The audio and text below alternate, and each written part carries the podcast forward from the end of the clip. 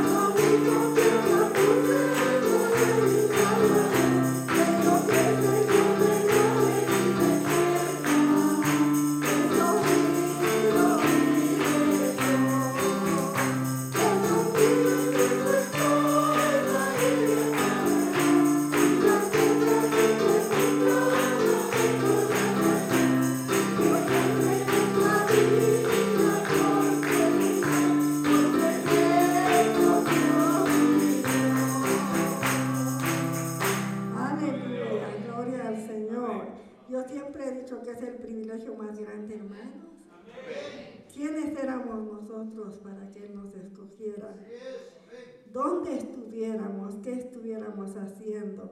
Pero aquí estamos bendiciendo su nombre. Vamos a cantar el himno Trigo soy. Gloria al Señor.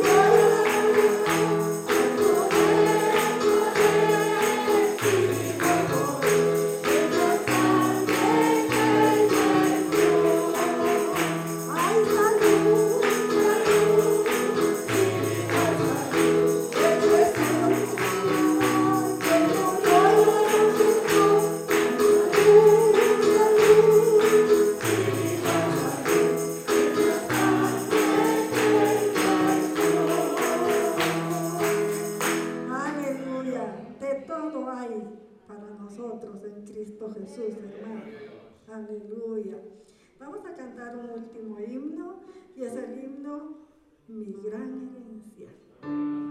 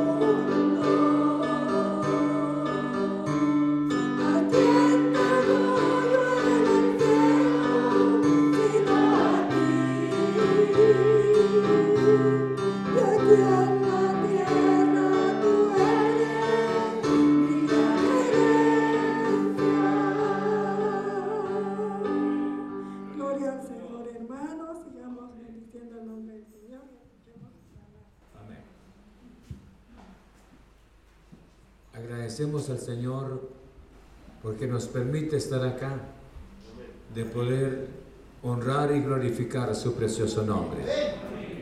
Vamos a leer la palabra del Señor. Estamos en el libro de Apocalipsis. Estamos viendo las siete iglesias y hoy nos corresponde observar la iglesia de Esmirna. Espero en Dios de que cada uno de nosotros pueda ser edificado por la misma palabra. Amén. Dice el libro de Apocalipsis en el capítulo 2, en el versículo 8, en adelante tenemos la palabra del Señor. Todos nuevamente bienvenidos a la casa del Señor y también a nuestros hermanos y amigos que nos están sintonizando. Que bien nos sentimos felices que nos estén acompañando por la transmisión de la gloriosa palabra del Señor. Dice Apocalipsis en el capítulo 2, versículo 8 en adelante. Y escribe al ángel de la iglesia en Esmirna, el primero y el postrero, el que estuvo muerto y vivió, y dice esto. Yo conozco tus obras y tu tribulación y tu pobreza, pero tú eres rico. Y la blasfemia de los que se dicen ser judíos y no lo son, sino sinagoga de Satanás. No temas en nada lo que vas a padecer. Y aquí el diablo echará a alguno de vosotros en la cárcel para que seáis probados y tendréis tribulación por diez días. Sé fiel hasta la muerte, y yo te daré la corona de la vida. El que tiene oído, oiga lo que el Espíritu dice a las iglesias. El que venciere no sufrirá daño de la segunda muerte. Señor, tu palabra es perfecta. Tu palabra es inconfundible. Quiero agradecerte, glorioso Jesús. Y aquí estamos para estudiar tu gloriosa palabra. Y te pedimos que tu palabra opere, Señor Jesús, un milagro en nuestro corazón, para que nosotros podamos entender el espíritu de la palabra. Señor, muchas gracias en el nombre de Cristo Jesús. Toca nuestro corazón para que salgamos de este lugar edificados por la misma palabra. Señor, gracias, gracias, gracias en el nombre de Cristo Jesús. En el nombre de Jesús, te alabamos, glorioso Señor. Muchas gracias. Amén. Puede sentarse. Vamos a hablar, hermanos, hermanas y amigos, sobre el título Fidelidad a Cristo. Fidelidad a Cristo. Yo creo que la fidelidad o la firmeza en la verdad, la firmeza en el Señor, sería una de las bendiciones para manifestarle a Dios nuestra lealtad en medio de graves conflictos tenemos un enemigo que nos persigue y en términos general un enemigo que persigue a la iglesia. Porque Jesús es la luz y la iglesia del Señor es luz en el mundo. Y el enemigo tiene que ver la manera como trabajar para confundir la iglesia. Y si la iglesia no permite la confusión doctrinal, tiene que trabajar mediante persecución con tal, de que la, con tal de que la iglesia, la iglesia del Señor deje de servirle a su Señor mediante el derramamiento de sangre o mediante la muerte. Pero la lealtad es una bendición. La firmeza o la fidelidad de la iglesia a su redentor debe de ser nuestra visión pese las confusiones del mundo. Solamente necesitamos que Dios ilumine su luz, su verdad en nuestro corazón mediante su espíritu, para que usted y yo, como la iglesia de Esmirna, podamos mantener esta lealtad a nuestro glorioso Salvador Jesucristo. Primero, quisiera dejarles tres pensamientos importantes. En primer lugar, en la primera parte encontramos a nuestro glorioso Señor Jesucristo como el ejemplo. Él como el ejemplo. Y en segundo lugar, llegamos a conocer también de que Él conoce a su iglesia, conoce a su pueblo. El Señor no ignora nada lo que esté pasando dentro de su pueblo. Él conoce perfectamente todas las cosas. Tercero, una de las grandes bendiciones de la iglesia es mantener su confianza en su Señor. Si me permite, vamos a estudiar la palabra de esa manera. Dice la Biblia, le decía, Cristo el ejemplo. Aquí en el pasaje encontramos, el Señor se presenta a la iglesia no se presenta a la iglesia, pensemos, hermanos, con grandes ovaciones, Me refiero hablando del cielo. ¿Cómo es el cielo? Si Él se presentó a la iglesia con sus sufrimientos y dice de esta manera y escribe al ángel de la iglesia en Esmirna. O sea, el ángel escribe el, el mensaje al ángel y dice de esta manera, primero y el postero. O sea, el ángel era el pastor era el pastor de la iglesia. La iglesia, ¿quién es el responsable de la iglesia ante la presencia del Señor si no es el pastor? Y aquí el mensaje va directamente al ángel, o sea, al pastor. Y luego Jesús se presenta, el primero y el postrero, y el que estuvo muerto y vivió, dice esto. O sea, presenta, resume en pocas palabras su grave sufrimiento, el haber venido al mundo, porque Él padeció en la cruz del Calvario, Él fue clavado por, por la iglesia, Él fue sepultado, y antes de ser sepultado fue humillado, fue despreciado. Entonces, se presentó a la iglesia de esa manera, para que la iglesia entendiera, y podías entender, que el camino de vivir una vida limpia tiene enemistades grandes, y hay enemigos que no les parece que se viva una vida limpia. Entonces Jesús se presentó. Pero antes de seguir hablando de la iglesia, quisiera que observaran conmigo en el libro de Mateo, en el capítulo 2, en el versículo 11, dice la Biblia de, esta manera, Mateo en el capítulo 2, en el verso, en el versículo 11, están conmigo en la palabra. Miren lo que dice la palabra.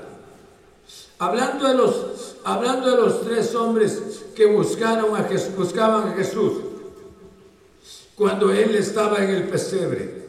Dice en el verso 10, y al ver la estrella, se regocijaron con muy grande gozo, o sea, estos tres personajes. Y al entrar en la casa, vieron al niño con su madre María, y postrándose, lo adoraron, y abriendo sus tesoros, le ofrecieron presentes, oro, incienso y mirra. Eran los tres, llevemos en nuestro corazón, eran las tres ofrendas que presentaron los tres magos que nosotros los conocemos. Ellos vinieron del medio, o sea, se cree que de Babilonia, a larga distancia. Buscaron a Jesús y lo encontraron. Y lo fueron a encontrar en el pesebre. Era el niño Jesús. Estaba en los brazos pero solamente quisiera recalcarles estos tres aspectos. Ellos llevaban como una adoración. Los tres personajes llevaban tres, tres tipos de hermanos de presentes para presentarle a Jesús algo. Uno de ellos, hermanos, llevaba oro, el otro llevaba incienso y el otro llevaba mirra. Si nosotros al analizar estos, esas tres ofrendas que presentaron estas tres personas. Uno de ellos presentó el oro. El oro representa, hermanos, la grandeza, el poder, o sea, la permanencia, el Cristo que no cambia, que manifiesta el oro. Y otro llevaba incienso. Y el incienso representa la adoración representa el sacrificio, representa la expresión hacia la presencia del Padre. Y luego el último, llevaba mirra. Y mirra representa sacrificio. Mirra, hermanos, era una, era una sustancia que se extraía de una planta mirra. Y luego había que procesar. Y ese proceso que se le daba había que extraer algo, pero esa, esa sustancia se, extraía. de esa, de esa planta. Habría que triturar la planta para que pudiese desprender la sustancia tan agradable, tan especial para, el gusto después. De igual manera la iglesia, Jesús en ese sentido, se presentó a la iglesia y les dijo el que estuvo muerto, el que estaba vivo, pero estuvo muerto, pero resucitó. Y el que vive por los siglos de los siglos. El sacrificio de Cristo le estaba manifestando a la iglesia. Él sufrió por la iglesia, se entregó por la iglesia. Y dice la Biblia, ahora volviendo al pasaje, y dice de esta manera, hermanos, y dice, yo conozco tus obras. La descripción, hermanos, de Cristo, el primero y el postero, que es el creador y el soberano, no solamente, sino presenta, se presenta a la iglesia. Hermanos, la iglesia de Esmirna era la iglesia perseguida, la iglesia que estaba sufriendo, pero sin embargo, como Esmirna, y viene de Mirra, entonces sabemos que Mirra tenía que, tenía que desprender algo agradable, algo oloroso, algo fragante. Entonces la iglesia tenía que pasar en las pruebas más difíciles para manifestar la belleza de Cristo, la grandeza de Cristo, la pureza en la vida cristiana. Bendito sea el nombre del Señor. Nos cuesta entender. Porque la vida cristiana para nosotros hoy es una vida acomodada. Si usted quiere, le sirve al Señor. Si usted no quiere, no lo hace. Si usted quiere, viene a la iglesia, escucha la palabra y se queda dormido un ratito. Usted es libre de hacerlo. Hoy no vemos persecuciones. Hoy no lo entendemos este tema. Pero estos hombres, la iglesia, sufrió de una manera terrible. Pero al sufrir la iglesia, yo creo que manifestó la grandeza de Jesús. Pero Jesús se presentó a la iglesia como el ejemplo, el que sufrió. Por eso Pablo dijo estas palabras y sabemos, cuando él habló de Jesús, que mediante su pobreza la iglesia fuese enriquecida. Bendito sea el nombre del Señor. Hermanos, yo creo que la vida cristiana es algo tan especial.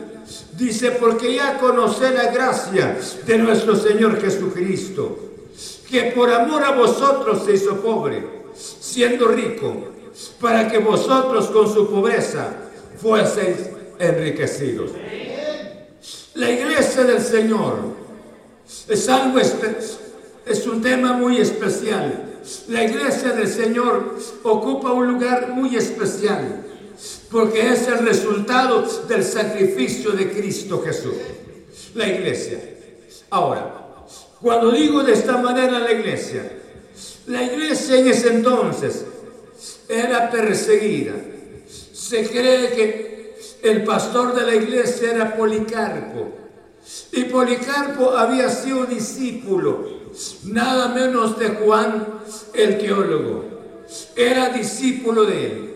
Y Policarpo tenía la edad de 86 años y anciano.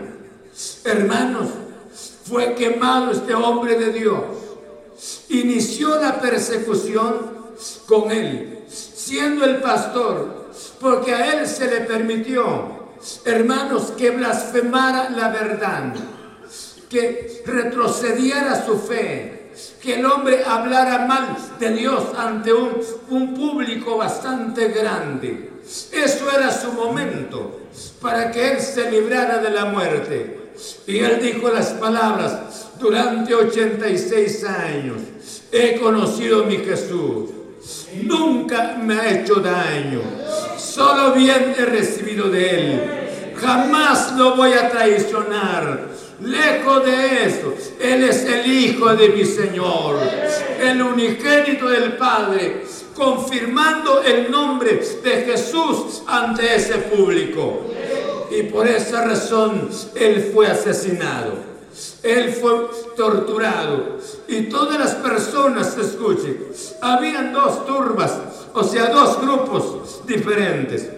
Estaban los judíos, los judíos enemigos de la verdad, ellos viviendo en Esmirna porque Esmirna era un puerto, era un lugar donde, hermanos, un lugar donde había mucho desarrollo económico, había mucho dinero. Entonces, ahí estaban los judíos, y los judíos, y los gentiles también. Y no solamente, los gentiles eran adoradores del imperio Tiberio en ese entonces. Y tenían también el ídolo especial de Roma, hermanos en Esmirna. Los judíos y los gentiles se unieron para la adoración al imperio, la adoración del Dios de la, del mismo, de la misma provincia. Y cuando hablaron en esa ocasión, viendo la posición de los hombres de Dios, de la iglesia del Señor, y esa iglesia del Señor, dirigido por el, pastor en esa ocasión, Policarpo. Con mucha razón, ellos, hermanos, persiguieron al siervo del Señor hasta que lo asesinaron. Ahora, por eso Jesús se presentó a la iglesia y no, no se presentó, hermanos, con otras características sino se presentó a la iglesia y les dice, y escribe al ángel a la iglesia de Esmirna, el primero y el postero, el que estuvo muerto y, vivió, dice esto. O sea, yo conozco el sufrimiento de ustedes, porque yo ya pasé un sufrimiento tan grande por ustedes, pero aquí estoy Jesús, aquí estoy, bendito sea su santo nombre. Cuánta bendición antes de salir de esta parte. Cuánta bendiciones que usted y yo tengamos un ejemplo tan importante. En la vida se pasan dificultades difíciles, pero cuánta bendición tener los ojos en Cristo Jesús. Amén. Él sufrió por nosotros. La bendición es mantener esta fidelidad a nuestro glorioso Salvador Jesucristo. Dejemos de vivir acomodados. Dejemos de vivir a nuestro estado, nuestro tiempo, que nosotros hemos vivido muchas veces como holganza, holganza hermanos, en nuestro estado espiritual. Queremos orar, oramos. Cuando no queremos, no queremos orar. Queremos meditar la Biblia, si queremos. Queremos ir a, a la casa del Señor, está bien, si no, no queremos. Estamos acomodados. Y yo creo que cuánta bendición que pudiésemos conocer esta mañana el sufrimiento de Cristo por nosotros. Y gracias a Dios que no hay persecución para la iglesia. Como no hay persecución, muchas veces nosotros no manifestamos la esencia de Cristo. No manifestamos la pureza de Cristo. Muchas veces tenemos más el olor al mundo, olor a los placeres, olor al pecado porque no hemos sido probados. Hemos encontrado dificultades y serias dificultades solo por el gesto de un hermano, solo por el gesto de una hermana. Y eso es grave para nosotros. Ya no voy a la iglesia, deja de asistir, porque ya vio ciertas cosas dentro de la iglesia. ¿Sí? Esa es persecución. ¿Eh? Esa es persecución. Nunca. Lo que pasa es de que no se ha conocido a Cristo Jesús. Queremos un evangelio muchas veces sin ninguna dificultad. La gente dice es que quiero ser evangélico para ser rico, porque de esa manera dejo el vicio. Voy a ser rico. No, Señor mío. La riqueza es algo de carácter temporal pero voy a vivir con Cristo, es lo más importante. Vivir con Cristo eternamente. Voy a ser evangélico para no sufrir nunca. Jesús le dijo, en el mundo tendréis aflicción. Estos hombres eran hombres santos. Policarpo era el hombre santo. Se dice que cuando, porque no moría, hermanos, le prendieron fuego y no moría. Y hubo necesidad de que alguien sacara la espada o un puñal y le metiera al siervo de Dios. Y dice que su sangre salió exagerada, una sangre tan exagerada. Y tan, tan grande era la sangre, de tal manera que fuera tan fuerte para apagar el fuego. Cosa inusual. El ser humano, si mucho, tiene entre 4 o 5 litros de sangre nada más. El hombre de Dios, como hombre de Dios, Dios no cabe duda manifestándoles a ellos su poder para que esta gente conociera que el que estuvo ahí era un verdadero siervo de él. Bendito sea el nombre del Señor. ¿Me está oyendo todavía? Necesitamos levantar nuestra cabeza, dejar nuestro espíritu infantil y que alcemos estos ojos para ver a Cristo de veras, para que nos encontremos con Él en el nombre de Cristo. Ahora viene la palabra y le dice el Señor, yo conozco tus obras. ¿Conoce Dios la iglesia? Conoce, claro que sí. Y el Señor le dijo estas palabras, yo conozco tus obras y tu tribulación y tu pobreza, pero, pero tú eres rico.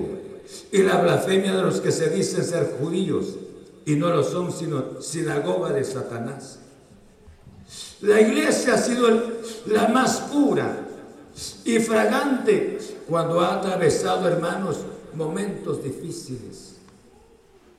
Cuando la iglesia ha pasado momentos difíciles, es cuando puede desprender un aroma de Cristo, una vida tan agradable. ¿Sí? ¿No es cierto? Nos cuesta entender. Y esto, es, y esto va contra nuestra manera de ser. Por eso le decía, ¿cuántos han murmurado que la vida cristiana, porque han sufrido, porque les duele esto, y han orado al Señor, y Dios no ha hecho un milagro, y, han, y murmuran? Hermanos, cuando uno conoce al Señor en medio de los momentos difíciles, lo puede ver mucho más. Puede conocer mucho más a Dios. Salimos, salimos de la tribulación, salimos del sufrimiento con una experiencia diferente, aún mayor de la grandeza de nuestro glorioso Señor. Y el Señor, por eso le decía estas palabras a la iglesia, ha sido la más pura y fragante cuando ha atravesado tiempo de sufrimiento. Sí. Los cristianos se negaron a obedecer y fueron perseguidos.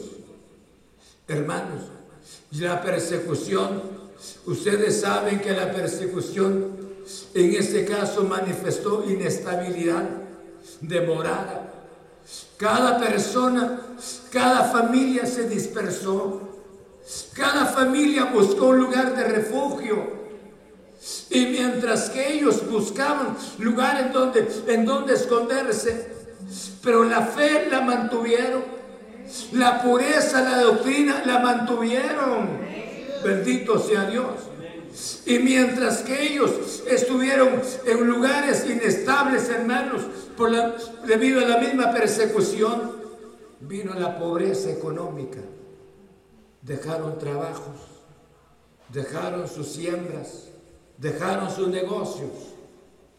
Y apareció la pobreza. Y sufrían los hermanos.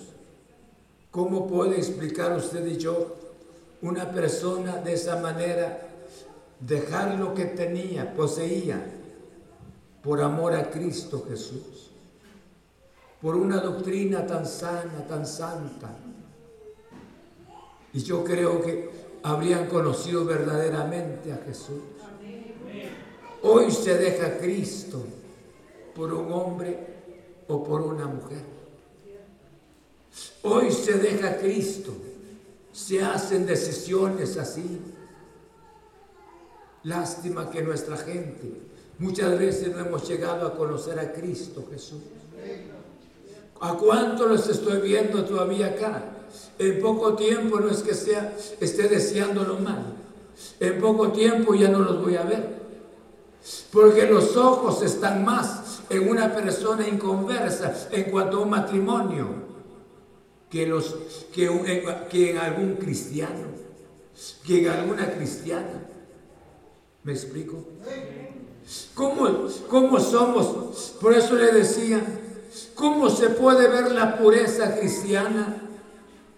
¿Cómo se puede, pensemos, recibir alguna persecución si nosotros mismos somos parte de los placeres del mundo, del pecado en nuestras vidas? Si nosotros como padres no hemos influido en la vida de nuestros hijos, nuestros hijos harán sus decisiones. Tomarán sus decisiones, seguirán así sus matrimonios de esa manera. No pudimos influir. Y bien podemos justificarnos nosotros como padres. Los llevé a la iglesia. Ahí siempre los llevé a la iglesia, pero nunca se sentó a platicar con ellos. Nunca se puso de rodillas a orar con ellos. No les hizo ver. Yo creo que nosotros no les damos la conversión, pero podemos llevar el corazón de nuestros hijos al corazón de Dios. ¿O no es así? Y por eso les digo, los hermanos sufrían de esa manera. Y por eso, por les decía, ¿Cuántos están todavía jóvenes, jovencitas? Y algunos ya, ya tienen los pies más allá que acá. ¿Sí? Algunos ya están más, están más vendidos allá que acá. Aún oyendo la palabra del Señor. Por eso le decía, como estos hombres y mujeres mantuvieron la doctrina, conocieron verdaderamente a Jesús, los persiguieron, no cabe duda, les dijeron, los están buscando para quitarles la vida. Y ellos se evacuaron juntamente con la familia, se fueron. Como al pastor Policarpo se le dio la oportunidad para blasfemar el nombre del Señor. Y no cabe duda que los miembros se les daba la oportunidad antes de ser asesinados, hermanos, para blasfemar el nombre del Señor. Y ellos mejor se fueron buscaron un lugar de refugio, pero siguieron a Cristo en el corazón. Mantuvieron esa verdad.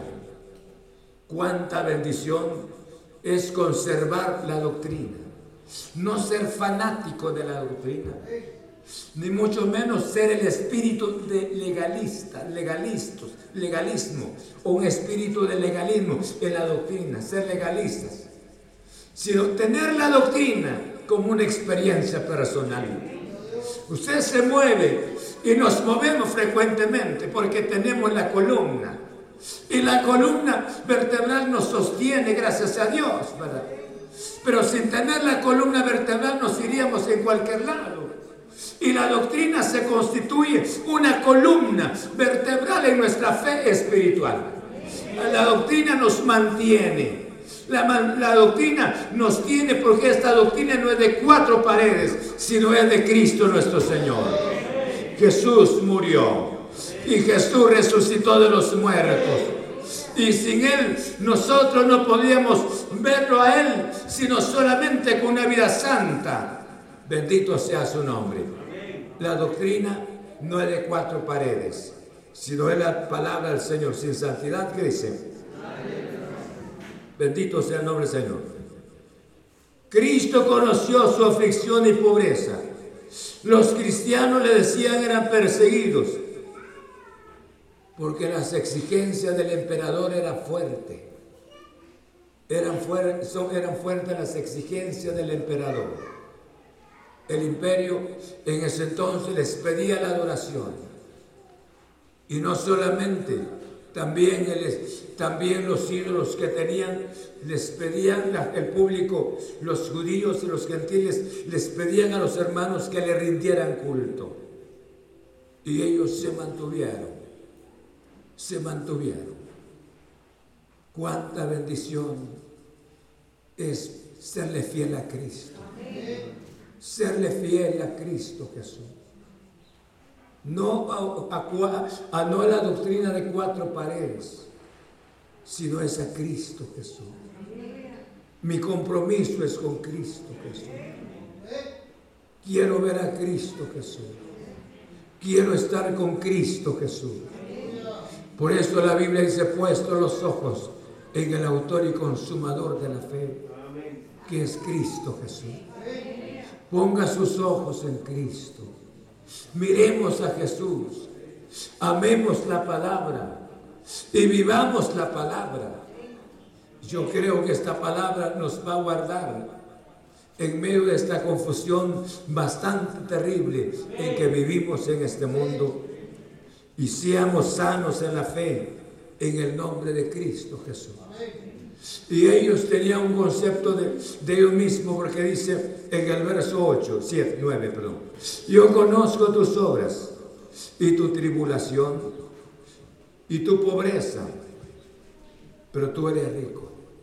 ¿Por qué razón? Porque los hermanos se miraban ellos, sufrían hermanos. Perdieron trabajo, como le decía, perdieron su negocio, perdieron sus actividades que desarrollaban donde percibían el pan de cada día, pero por amor a alguien que es Cristo Jesús. Aún ellos se consideraban pobres, pero el Señor les dijo las palabras, yo conozco tu pobreza, pero tú no eres pobre, tú eres rico. Y todo lo contrario, ellos se consideraban pobres materiales, materialmente. Pero la iglesia, la, Odisea, se consideraba la rica espiritual. Todo lo contrario. Estos hermanos tenían un concepto bastante claro de ellos mismos, pero eran ricos espirituales. Tenían una riqueza tan grande porque ellos mantuvieron esa verdad en el corazón. La bendición es mantener la verdad. Jóvenes, Vivimos un tiempo bastante difícil. ¿Cuántos, cuántos jóvenes se enamoran de una ilusión nada más? Porque miraron a la jovencita o al joven, miraron mediante el Facebook, mediante ese medio. Ya tener un, tener un amor supuestamente mediante esos medios, mediante la tecnología, porque eso ha pasado. Eso lo hemos visto. Y la persona se arregla tanto, tanto, y presenta una foto, por ejemplo, tenga la cantidad de 30 años, y se presenta ahí una foto de unos 18 años. Claro que sí, claro que engaña a su víctima el joven o la jovencita, ellos se enamoran, se ilusionan de la vida, pero la otra persona no es sincera. Y yo creo que tampoco este no es sincero para enamorarse de una persona mediante esta situación. Se compra un par de zapatos, tiene que ir al lugar donde venden y tiene que hacer la prueba porque no manda. No le dice a la persona me trae mi par de zapatos, no sino que tiene que hacer la prueba si le gusta, no le, le parece o no le parece. Son objetos que usted los puede regalar después o los puede, usted lo puede hacer con, con estos zapatos como quiera. Pero un matrimonio. A veces nuestros jóvenes se consideran como Isaac y mandar solamente al criado que vaya a buscar a la novia donde esté. Ya él le funcionó pero a cuántos no, no les funciona. Hermanos, pero esta iglesia es una iglesia santa, una iglesia pura. Mantuvo su, la doctrina de Cristo, mantuvo esa verdad en Cristo Jesús. Cuánto desear que Dios, el Señor, nos diera vida para vernos, ¿no es cierto? Unirnos cada día para la gloria de su santo nombre. Pero el Señor les dijo estas palabras, hermanos, y a la blasfemia, la blasfemia de los que se dicen ser judíos y no lo son, sino sinagoga de Satanás. Y ahora el Señor les dice, no temas en nada lo que vas a padecer. Sabían que a pesar del sufrimiento que habían vivido, pero venía algo peor. Es como que nos dijeran a nosotros hoy, miren lo que ha pasado, esta situación es bastante fea y viene algo peor. Yo creo que no sería algo para alentarnos, sino para entristecernos. Pero la iglesia sabía perfectamente por qué ser la iglesia de Cristo Jesús. Sabía que el siervo de Dios se había ido a la presencia del Señor por su Cristo Jesús. Y ellos eran verdaderamente seguidores de Cristo Jesús. Y el Señor ahora fortalece el corazón de ellos. No temas. No tengan temor en lo que va a pasar. Porque viene algo difícil. No tengan temor. Por eso les llamo. El Señor conoce la iglesia. Dios conoce su corazón y conoce mi corazón. Sabe cuánto lo amamos y sabe la pobreza de nuestro espíritu para Él. Hermanos, Jesús viene pronto. Yo creo que el bien será para usted y para este servidor. Si hoy nos preparamos para encontrarnos con Cristo Jesús. Tenemos siempre nuestros proyectos que realizar en esta tierra, mientras que Él no venga. Pero si el Señor aparezca, bendito sea su santo nombre. Se quedarán todas las cosas. Pero no ubicar nuestro corazón en estas cosas. Sabemos que somos transitorios. Tenemos una morada especial en la gloriosa presencia del Señor.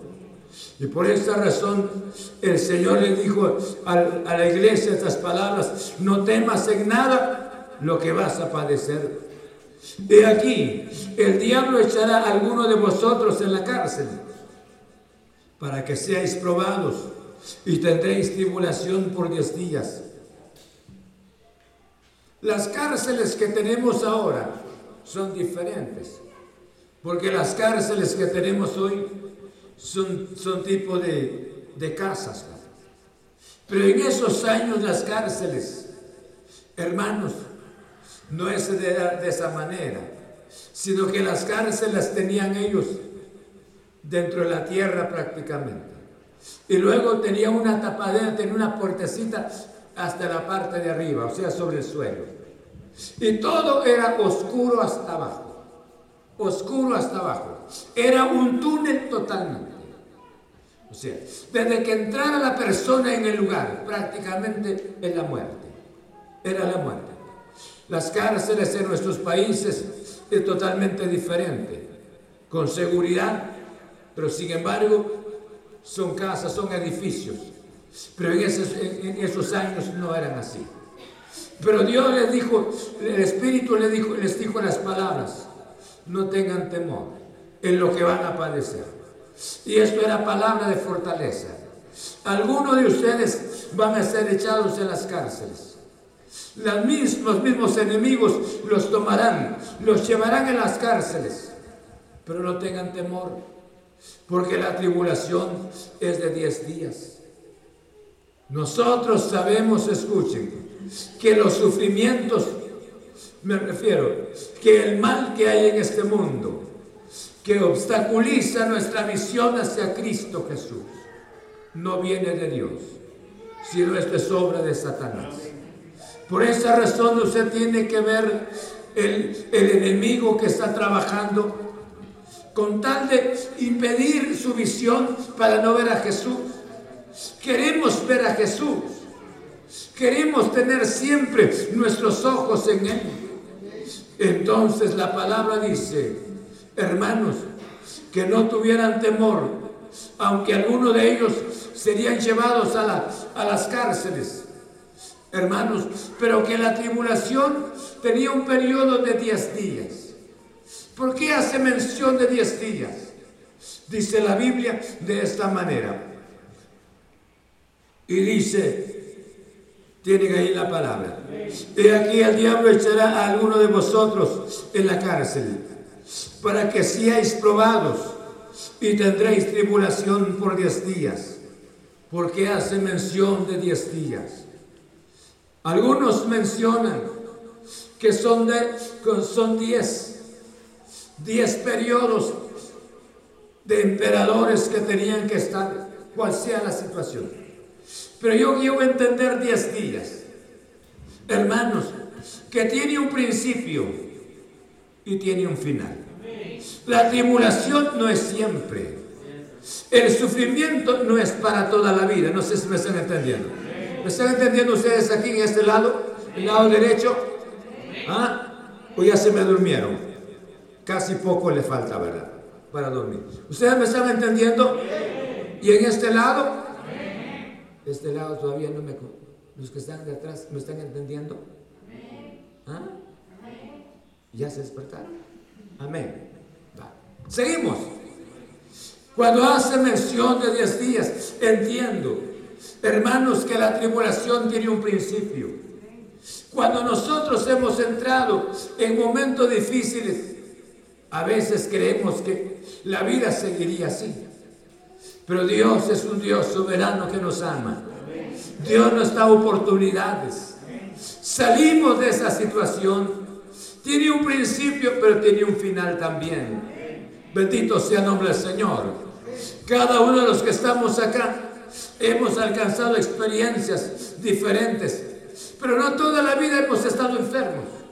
Si Dios ha intervenido y Dios ha hecho un milagro y aquí estamos en esta mañana. La iglesia se les mencionó, por eso el Señor les dijo, no temas. Para que la iglesia no tuviese temor, su tribulación tenía un principio, tuvo un principio y tendría un final también. Hermanos, la bendición es creer en el poder del Señor. Pero nosotros como hijos de Dios tenemos que levantar nuestro espíritu. Tenemos que serle fiel a Cristo Jesús, confiando en el poder de su santa palabra.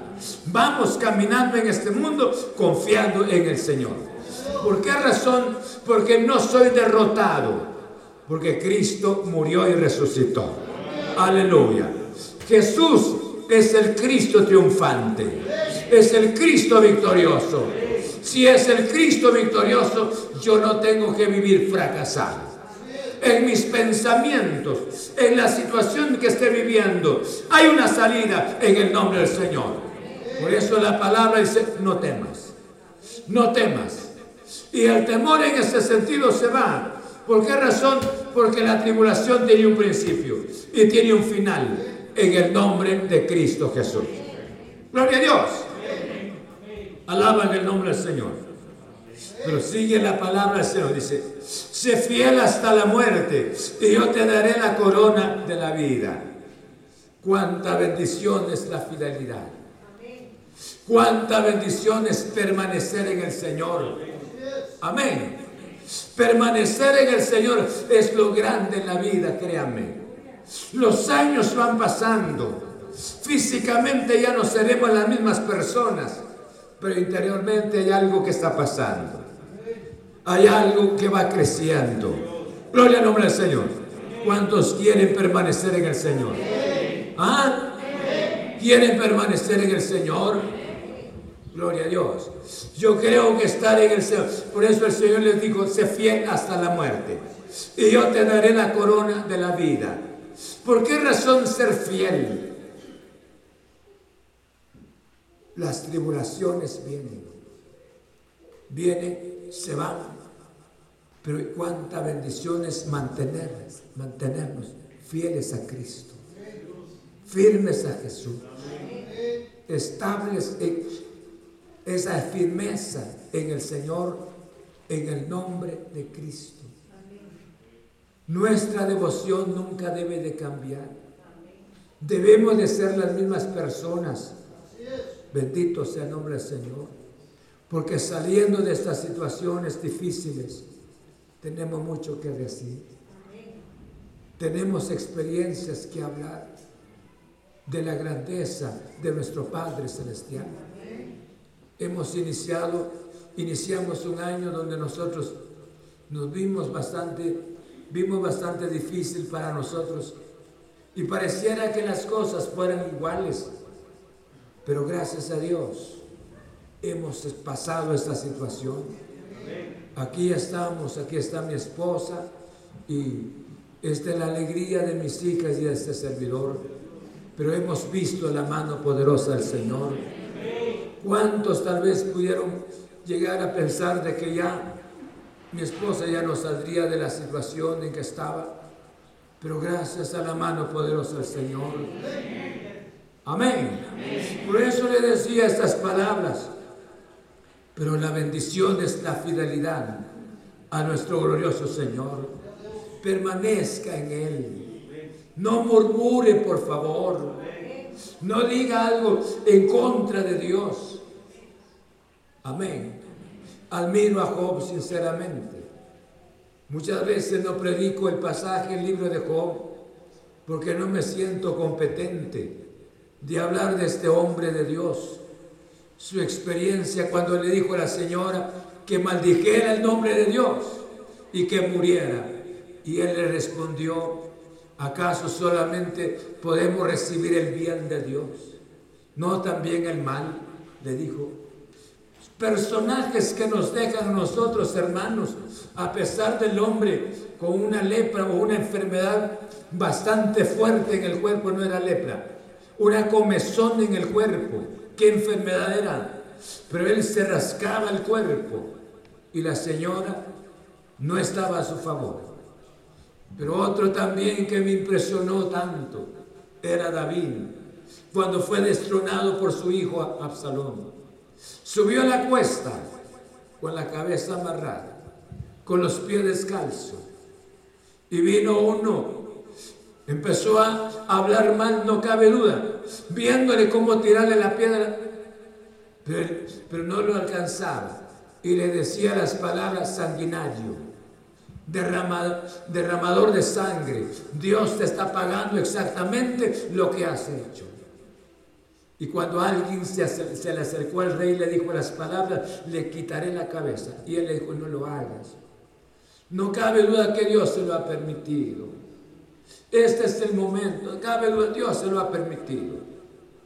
Y el hombre se fue. Y no habló mal. No le dijo, este, dale, este es el momento. Vuélele la cabeza, pues, a este sinvergüenza, a este perro. No no cabe duda, Dios se lo ha permitido. No dijo nada, se subió. Subió la cuesta llorando. Hermanos, muchas veces nosotros hablamos mal. En nuestro momento difícil, hablamos mal de Dios. Si yo soy hijo de Dios, ¿por qué me permite esto? Si soy hijo de Dios, ¿por qué me permite pasar estas situaciones? Nosotros pasábamos noches sin poder dormir. Les predicaba la palabra y los miraba. Y decía en mi corazón, cuando me despedía de ustedes, decía, este pueblo tiene la dicha de ir a dormir y a roncar en su, en su dormitorio. Pero este servidor juntamente con su familia, no tendrá la dicha. Y pasábamos noches enteras así, sin poder dormir. Me despedía de ustedes y decía, tienen el privilegio de ir a dormir. Pero gracias a Dios, todo lo hemos superado. Todo lo hemos superado. Y aquí estamos, sirviendo al Señor. Nunca dijimos algo ya no lo vamos a hacer, seguir haciendo. Aquí estamos con la disposición de servir a nuestro glorioso Padre Celestial. Hermanos, Dios es fiel en su santa palabra.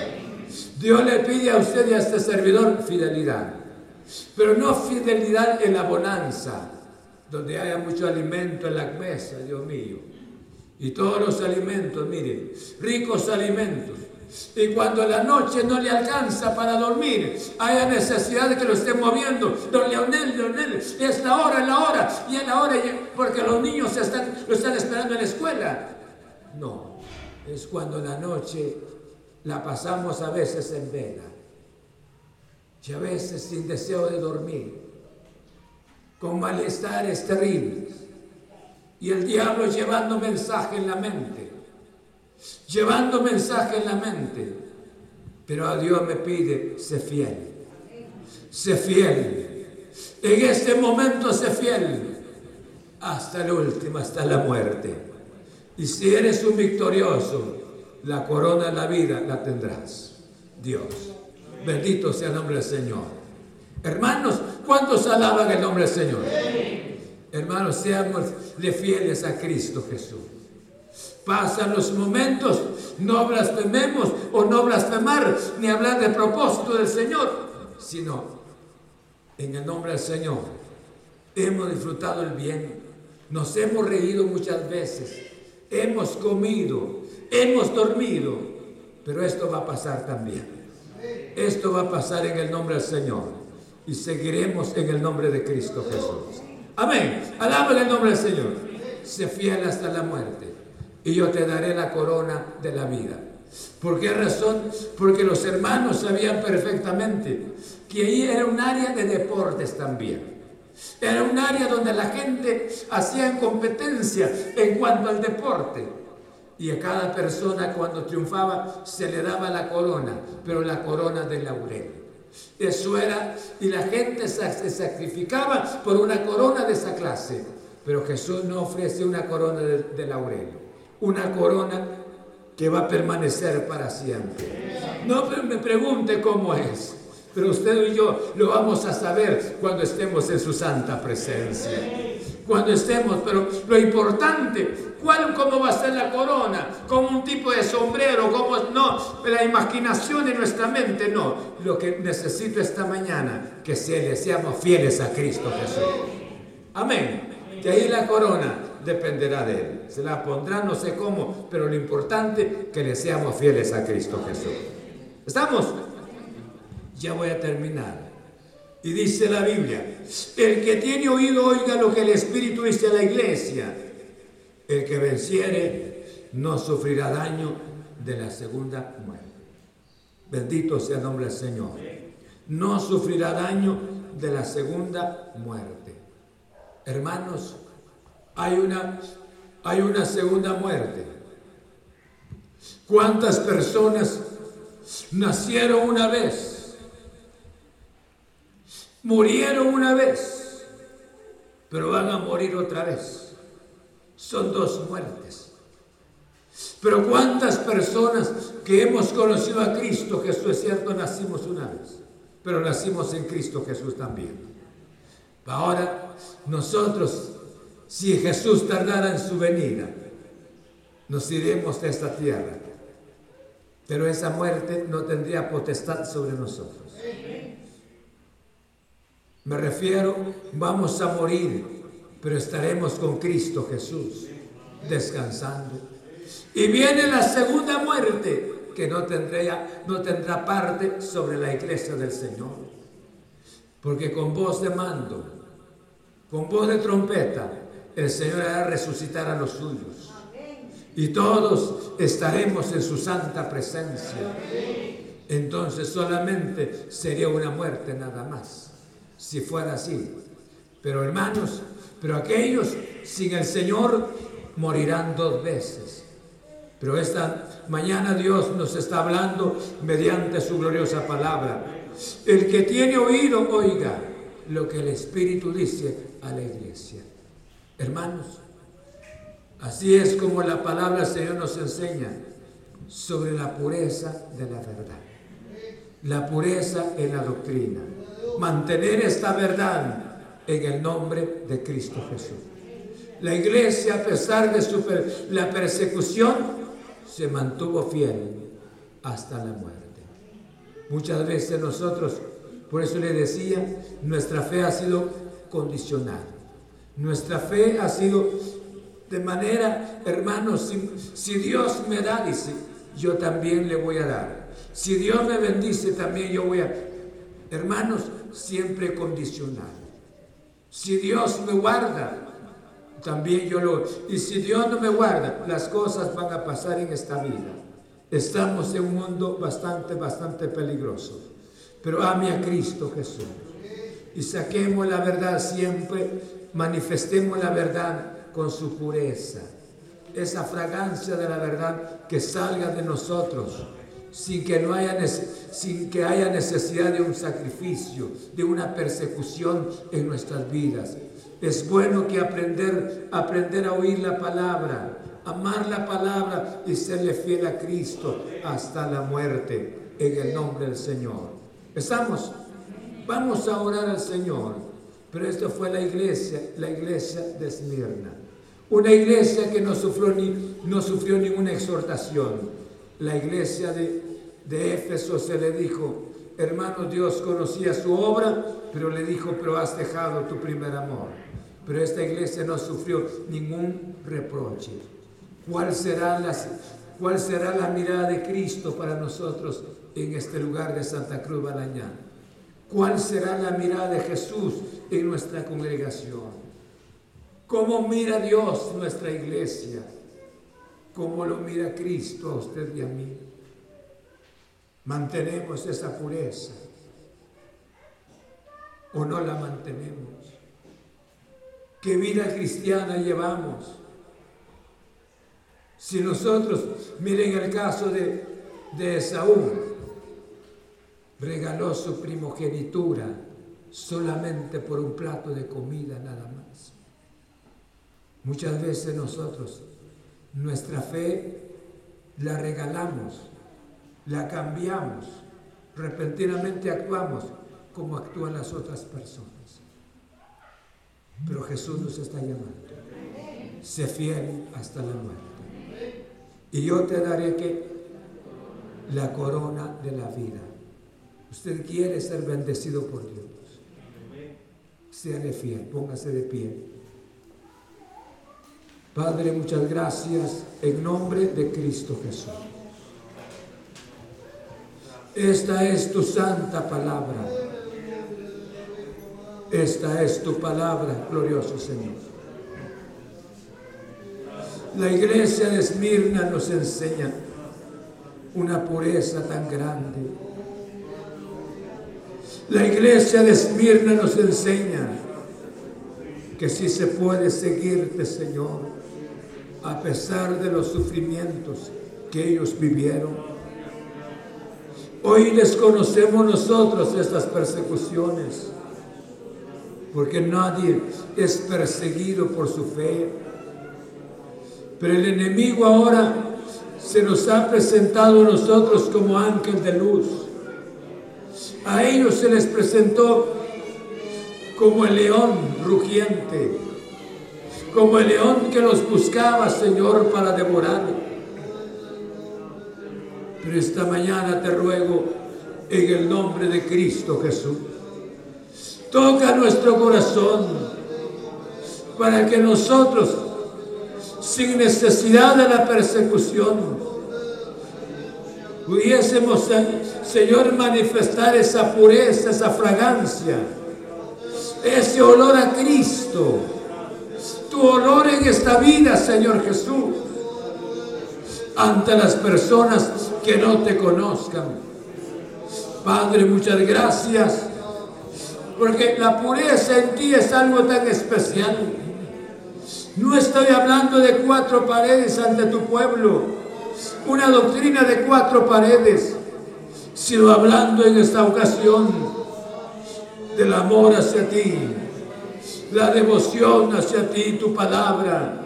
Señor, gracias, gracias en el nombre de Cristo. Toca nuestro corazón Toca nuestra mente mediante la palabra. Y mira a nuestros jóvenes, cuánto de ellos, Señor, han amado al mundo, han seguido el mundo mediante, mediante una joven o mediante un joven. Señor, te ruego, te ruego mediante tu palabra, toca estos corazones. Hemos vivido mal. ¿Cuál sería tu mirada sobre nuestra congregación esta noche, esta mañana? ¿Qué tendrías que decirnos, Señor, al estar aquí, como le hablaste en esa ocasión a Policarpo? Padre del cielo, te ruego, te ruego que toques nuestro corazón. Toca nuestro espíritu, Señor Jesús, para amarte, entregarte nuestro corazón. Señor, gracias, gracias. Gracias en el nombre de Cristo. En el nombre de Jesús. Señor, muchas gracias. Te alabo y bendigo tu santo nombre. En el nombre de Jesús. Muchas gracias. Aleluya. Amén. Pueden sentarse, hermanos. Hermanos, a los hermanos que estuvieron en la transmisión, muchas gracias. Y hoy cuando sean las cinco y media, hora de Guatemala, estaremos nuevamente transmitiendo la gloriosa palabra Señor. Muchas gracias. Que Dios les bendiga. Amén. ¿Están gozosos?